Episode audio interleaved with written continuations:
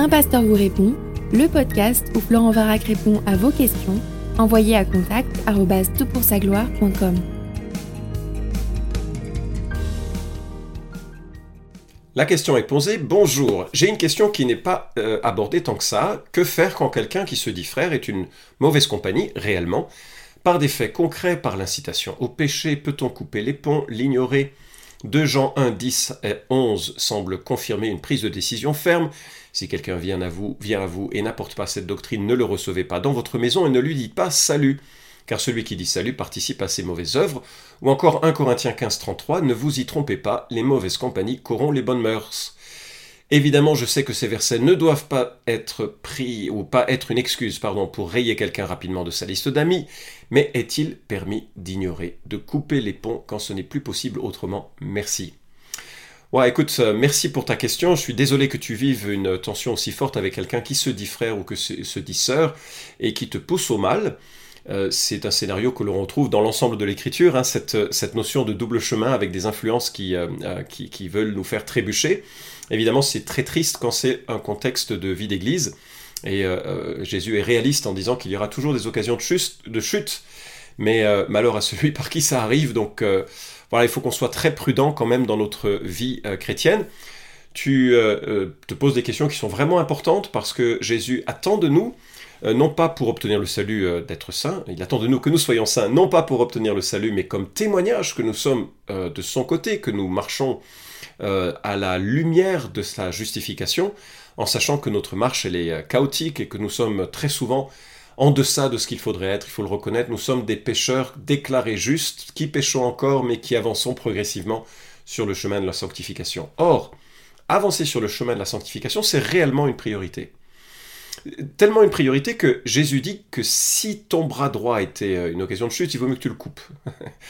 Euh, alors évidemment, c'est une expression proverbiale parce que euh, ça n'a pas de sens de couper un membre, tu pourrais couper tous tes membres.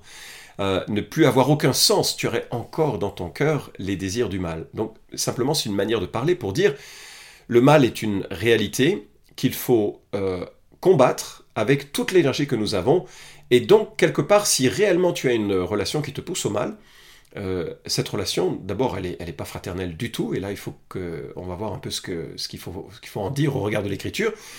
Mais bien sûr, ta première priorité, c'est de vivre ta vie devant Dieu, dans l'amour du prochain, et donc dans la justice. L'amour et la justice vont de pair. Tu ne peux pas euh, permettre à quelqu'un de te manipuler vers le mal, et si tu es trop faible pour t'opposer à lui, il vaut absolument, absolument euh, couper les ponts. Mais comme c'est pas toujours facile de faire la part des choses, il faut aussi, et c'est le privilège de faire partie d'une église, pouvoir en discuter avec des responsables. Les églises ont des anciens qui sont normalement des hommes sages, capables de trancher, euh, d'accompagner dans des questions de, de conflits entre les hommes. En tout cas, ils ont cette charge et ils doivent s'en acquitter parce qu'ils devront rendre compte des âmes qui leur ont été confiées.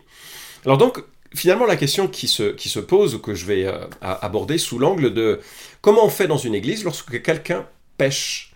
Et donc, j'élargis un petit peu ton, euh, ton, propos. Et moi, je remarque qu'il y a euh, six types d'approches, six armes, en quelque sorte, que l'on peut utiliser pour faire face à un frère, une sœur, qui tout en se réclamant frère, parce qu'on n'est pas là pour juger le monde, hein, le monde, Dieu le jugera, c'est pas à nous de le faire.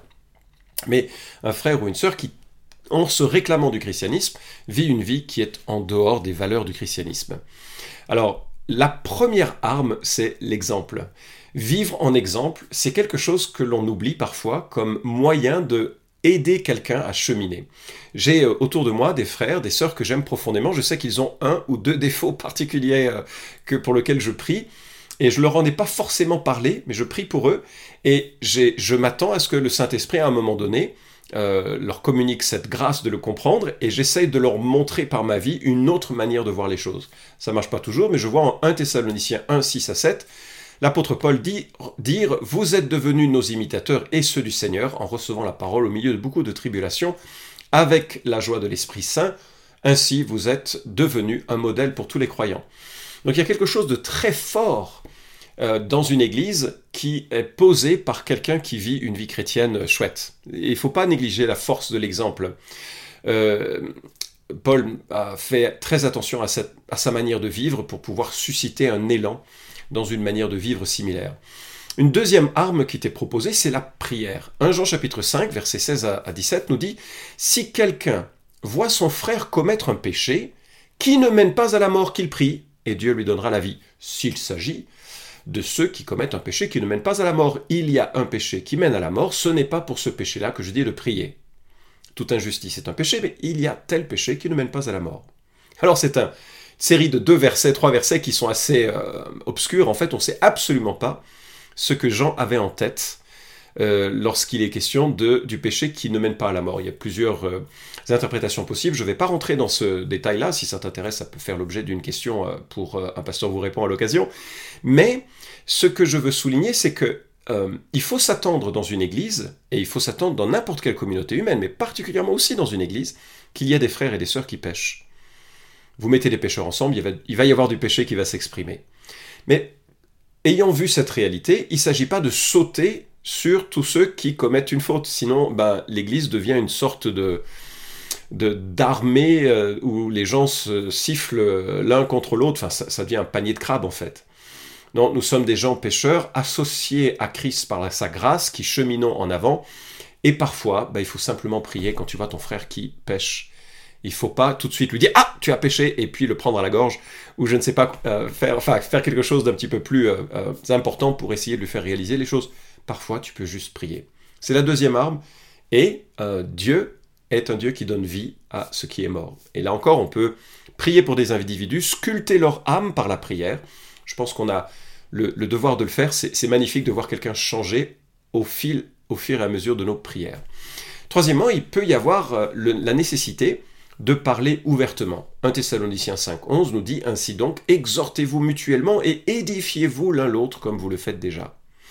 Et là, on pourrait parler de plein de passages de l'Écriture dans le Nouveau Testament où l'Église est une communauté vivante qui s'exhorte et s'encourage. Alors ça doit avoir tout le doigté nécessaire pour le faire correctement, parce que si dans une Église, comme je l'ai dit tout à l'heure, on se pointe du doigt constamment, ah, tu as eu une attitude euh, qui n'était pas juste, ah, et puis, et souvent c'est amplifié euh, par le, filtre que l'on a chacun, l'Église est invivable faut avoir de la grâce. L'amour couvre une multitude de péchés, nous dit euh, l'Écriture. Et donc dans l'Église, je dois apprendre à couvrir mes frères, mes sœurs, par un amour qui accepte qu'ils pêchent contre moi parfois, et ça va. Je dois avoir les épaules suffisamment larges pour laisser un frère m'accabler parfois, à condition que euh, ce soit dans la mesure de l'occasionnel. Alors c'est difficile à mesurer, et ce que tu évoques est une situation bien différente. Hébreu 3.13 hein, dit la même chose, exhortez-vous chaque jour aussi longtemps qu'on peut dire aujourd'hui, afin qu'aucun de vous ne s'endurcisse par la séduction du péché. Et je crois qu'il y a une nécessité euh, entre frères de, se prendre à part. Moi, j'ai fait l'objet de la correction euh, bienveillante, fraternelle, d'autres personnes qui m'ont dit, Florent, tu es sur une mauvaise trajectoire.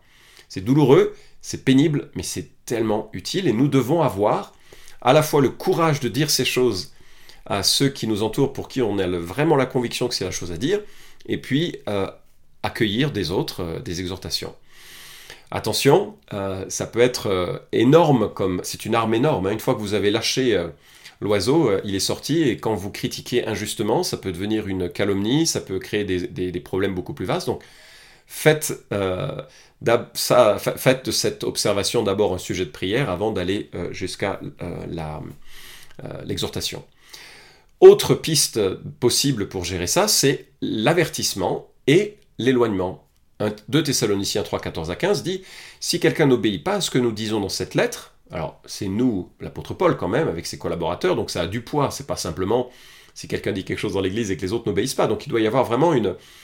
Si quelqu'un a une posture d'opposition au pasteur, aux anciens, à l'enseignement de l'église et tout ça, l'Écriture dit Prenez note de lui et n'ayez avec lui aucune relation afin qu'il en ait honte. Ne le considérez pas comme un ennemi, mais avertissez-le comme un frère. Il y a parfois dans l'Église, et bien sûr je l'ai vu très souvent en tant que pasteur, des hommes, des femmes qui projettent sur la vie de l'Église, sur les anciens ou sur le pasteur, toutes les frustrations qu'ils ont, soit dans leur couple, soit avec leurs enfants, soit avec le travail, tout ce qu'ils n'ont pas réussi à, vivre dans un autre contexte, ils veulent en quelque sorte euh, euh, répandre sur l'Église leur cette propre frustration. Et, parfois, il faut prendre note de lui, dire les choses et le mettre un peu à part dans le sens de ne pas plus prendre de responsabilité, etc. Et il faut que les choses soient claires. Alors bien sûr, tout ceci, c'est encore soft en quelque sorte, quoique le dernier exemple que j'ai cité, c'est tout de même l'apôtre Paul qui prend des, mesures plus strictes. Il y a un processus qui est euh, balisé par l'Écriture, que le Seigneur Jésus euh, évoque lui-même en Matthieu chapitre 18. Un texte absolument phénoménal parce que tout le chapitre 18 est l'un des cinq grands discours que Jésus-Christ prononce, entre, euh, tel que l'auteur de l'évangile de Matthieu rapporte, et dans l'un de ses discours, donc tout le chapitre 18 est dédié au fonctionnement de l'Église. Et ça commence par l'idée qu'on rentre dans l'Église par la conversion. Jésus prend un petit enfant et dit, ben voilà, si, si vous ne devez pas comme ce petit enfant, si vous ne vous repentez pas, vous n'entrerez pas dans le royaume de Dieu. Donc il est question ici du, du, plus petit qui rentre, on y rentre tous par la même porte, celle de la foi, dans la repentance, brisée par la réalisation de nos péchés, puis que Christ les a portés, et on, on entre comme un enfant qui, qui n'a aucune prétention d'être accepté par un moindre mérite. Il n'a rien dans les mains, il n'a rien dans, sa sacoche que la bienveillance de Dieu euh, à, laquelle il s'accroche. Et puis il y a plein de propos sur le fonctionnement de l'Église, le fait qu'on doit se pardonner euh, abondamment les, uns les autres, et il y a au centre de ce, euh, de ce chapitre un, processus qui est explicite et qui devrait être pratiqué dans toutes les églises. Une église qui ne pratique pas la discipline dans l'église, c'est une église qui est probablement assez euh, limitée et aveugle sur le processus de sanctification qui doit avoir lieu dans une église. Si ton frère a péché, je cite là Matthieu chapitre 18 versets 15 à 20, et tu vas voir que c'est pertinent pour ton propos parce que si tu es laissé seul dans ce combat, c'est que l'Église peut-être n'a pas pris la mesure des choses, et j'espère qu'au travers de cette compréhension de ce passage, tu vas pouvoir prendre les bonnes euh, dispositions, les, faire prendre les bonnes décisions. Mais il est dit, si ton frère a péché, va reprends-le seul à seul. Alors, c'est peut-être le cas de ce que tu cites. Il y a quelqu'un qui te entraîne au péché. Va, tu le reprends. Dis, c'est inacceptable, je refuse ce que tu fais, et je te demande de te repentir. S'il t'écoute, Jésus continue, tu as gagné ton frère. Mais s'il ne t'écoute pas, prends avec toi une ou deux personnes afin que toute l'affaire se règle sur la parole de deux ou trois témoins. Donc après, il y a deux solutions. Si lui t'écoute pas, c'est soit tu as tort, soit il a tort. Pour trancher entre ces deux possibilités, tu prends deux ou trois frères de confiance, des gens euh, qui ont du poids dans l'assemblée, pas tes copains, c'est pas l'idée, c'est des gens qui, ont une certaine euh, euh, probité, qui sont reconnus comme étant des gens paisibles et, mesurés et capables de, juger hein, les choses. Et donc la situation est exposée, et là, euh, ça va avoir deux conséquences. Soit ils vont se tourner vers toi en disant mais non, c'est toi qui exagères. Ou bien ils vont se tourner vers lui ou elle en disant écoute, c'est très grave et on t'invite à te repentir. En d'autres termes, ils vont dire qui a raison dans ce conflit. Supposons qu'ils valident ce que toi-même tu dis, eh bien, euh, ils vont inviter l'individu à se repentir, et s'il refuse, le verset 17 continue, s'il refuse de les écouter, dis-le à l'Église, et s'il refuse aussi d'écouter l'Église, qu'il soit pour toi comme un païen et un péager. Alors, au terme du processus de discipline dans l'Église, la personne est considérée comme un péager, un païen, un non-chrétien. Ça ne veut pas dire qu'il l'est, Dieu seul le sait, mais à nos yeux, nous le considérons comme un non-chrétien. Alors, comment on considère les non-chrétiens bah, Avec amour, il ne s'agit pas de le, euh, vilipender, euh, mais le retour à l'Église, ça passe par la case repentance. Et cet euh, acte est vraiment important de reconnaître ses torts pour pouvoir revenir dans la communion à l'Assemblée. Et Jésus est, très ferme dans la portée de ce qu'il dit, puisqu'il continue, je vous le dis, tout ce que vous lirez sur la terre sera lié dans le ciel, tout ce que vous délirez sur la terre sera délié dans le ciel. En vérité, je vous dis encore que si deux d'entre vous s'accordent sur la terre pour demander quoi que ce soit, cela leur sera donné par mon Père qui est dans les cieux, car là où deux ou trois sont assemblés en mon nom, je suis au milieu d'eux. On prend souvent ces derniers versets comme étant euh, euh, un encouragement pour les réunions de prière qui n'ont pas beaucoup de monde, mais c'est faux, ce texte n'a rien à voir avec la réunion de prière. Dieu est présent qu'on soit seul ou qu'on soit dix mille. Ce texte-là dit que Jésus est au milieu d'un processus de discipline qui est correctement mis en place dans l'assemblée. Donc il y a vraiment une juridiction ici que les anciens doivent, ou les responsables de l'Église doivent euh, tenir et dont ils devront rendre compte. Donc pas de favoritisme, de la, de sagesse, de la prudence, de la lenteur, enfin, et de, juste considération des choses, mais qui alors suit un processus tel que la personne est considérée comme une non-chrétienne. C'est une démarche publique. Au moins l'Assemblée générale, lors de sa réunion, sera informée peut-être les cercles d'amis de cet individu seront informés, enfin les membres de l'Église seront informés et la personne sera considéré comme un non-chrétien. C'est exactement ce que tu cites en 1 Corinthiens, et, et, nous lisons en 1 Corinthiens 5 d'ailleurs que l'apôtre Paul est allé très loin pour sortir de l'Église un homme qui se vantait de, coucher avec sa belle-mère. Il doit y avoir au sein de l'Église des processus qui permettent cela. Et au terme de, ce, de cela, si la personne maintient sa posture de croyant mais qui vit dans le péché, euh, ça, ça doit aller plutôt loin. Hein. Euh, regardez ce que l'apôtre Paul dit, alors là c'est euh, la, la, sixième étape un peu de tout ceci. Tite chapitre 3 verset 10 à 11 dit ⁇ Éloigne de toi après un premier et un second avertissement celui qui cause des divisions, sachant qu'un tel homme est perverti, qu'il pêche et se condamne lui-même. Là encore, Paul parle à Tite, qui est en charge de, toutes les églises de, Crète, et il dit, voilà, un avertissement, deux avertissements, si tu divises l'église, euh, tu dois être banni en quelque sorte de euh, l'assemblée. Et Paul euh, remarque amèrement que Hyménée et Alexandre ont fait naufrage en ce qui concerne la foi et qu'il a dû les livrer à Satan afin qu'ils n'apprennent à ne pas blasphémer livrés à Satan, vraisemblablement qu'ils ont été placés en dehors de la protection de l'Église par ce processus de discipline d'Église et qu'ils sont en dehors euh, de ce que l'on pourrait décrire comme étant des chrétiens euh, légitimes. Alors tu vois, euh, tu as à la fois validé dans ta question qui te tu t'interroges, mais est-ce que je dois m'éloigner? Oui, tu dois t'éloigner de tout ce qui t'influence au mal, vraiment. Si c'est un frère, le problème c'est que s'il ne, s'il le fait plus avec toi, il le fera peut-être avec d'autres et c'est peut-être important d'impliquer d'autres personnes dans l'Église, y compris à terme les responsables de l'Église qui doivent trancher. Peut-être c'est toi qui es trop sensible, euh, ou peut-être, euh, enfin j'espère qu'ils ne le diront pas comme ça, mais je, raccourcis euh, très vite le podcast. Le podcast est court dans son format, ou bien qu'ils vont aller dans ton sens et te protéger. C'est au rôle des anciens de l'Église de protéger les brebis qui seraient dans une situation de danger et de faiblesse. Et je voudrais terminer avec une, sorte de mise en garde. dans les podcasts, je mets vraiment en avant, euh, et je crois que c'est juste, combien la grâce de Dieu nous enseigne à renoncer au, péché. Euh, mais je ne voudrais pas donner l'idée que la grâce de Dieu nous permet donc de rester euh, en faisant tout ce que l'on veut. Non, Galates 5 nous dit, les œuvres de la chair sont évidentes, inconduite, impureté, débauche, idolâtrie, magie, hostilité, discorde, jalousie, fureur, rivalité, division, parti pris, envie, ivrognerie, orgie et choses semblables.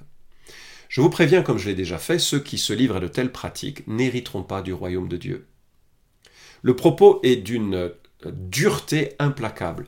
Et il ne s'agit pas de dire Ah, j'ai péché par un esprit de discorde hier, donc je n'hériterai pas le royaume de Dieu, ou bien je suis retourné, j'ai relu une fois un horoscope, donc je suis retourné dans la magie, donc j'ai perdu le salut. C'est pas ça dont il est question si, quelqu'un est scellé du Saint-Esprit, il est scellé pour toujours.